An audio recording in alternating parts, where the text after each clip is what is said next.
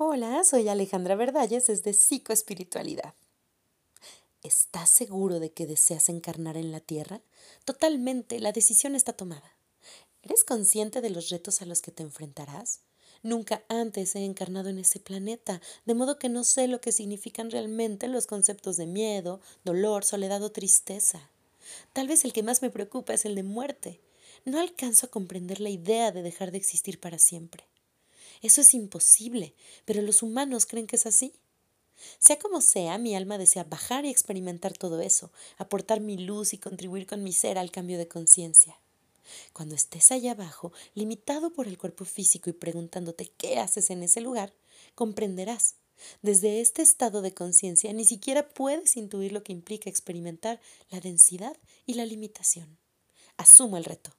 Entonces, si esa es tu voluntad, Solo me queda desearte un feliz viaje por el mundo tridimensional y recordarte que estaremos contigo desde esta dimensión observándote y guiándote. Si consigues abrir tu corazón lo suficiente, tarea que no es en absoluto sencilla, serás capaz de escucharnos y de percibir nuestras señales. ¿Y cuál es la mejor manera de abrir el corazón? Hacerle caso, escuchar tu voz interna, dejarte llevar y soltar la resistencia que las cosas en la tierra no sean como deseas, aceptarte y en definitiva tal y como eres.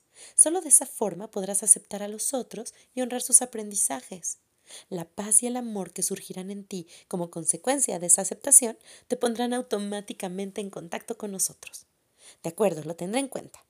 No lo olvidarás, son las reglas. Tendrás que irlo recordando a medida que tu cuerpo físico, ya contaminado de juicios, apegos y creencias negativas, crezca y se haga adulto. La luz de tu alma deberá emerger entre las tinieblas del temor, la desconfianza y la incomprensión. Confía, amado nuestro. Estamos seguros de que serás capaz de conseguirlo. ¿Qué es eso?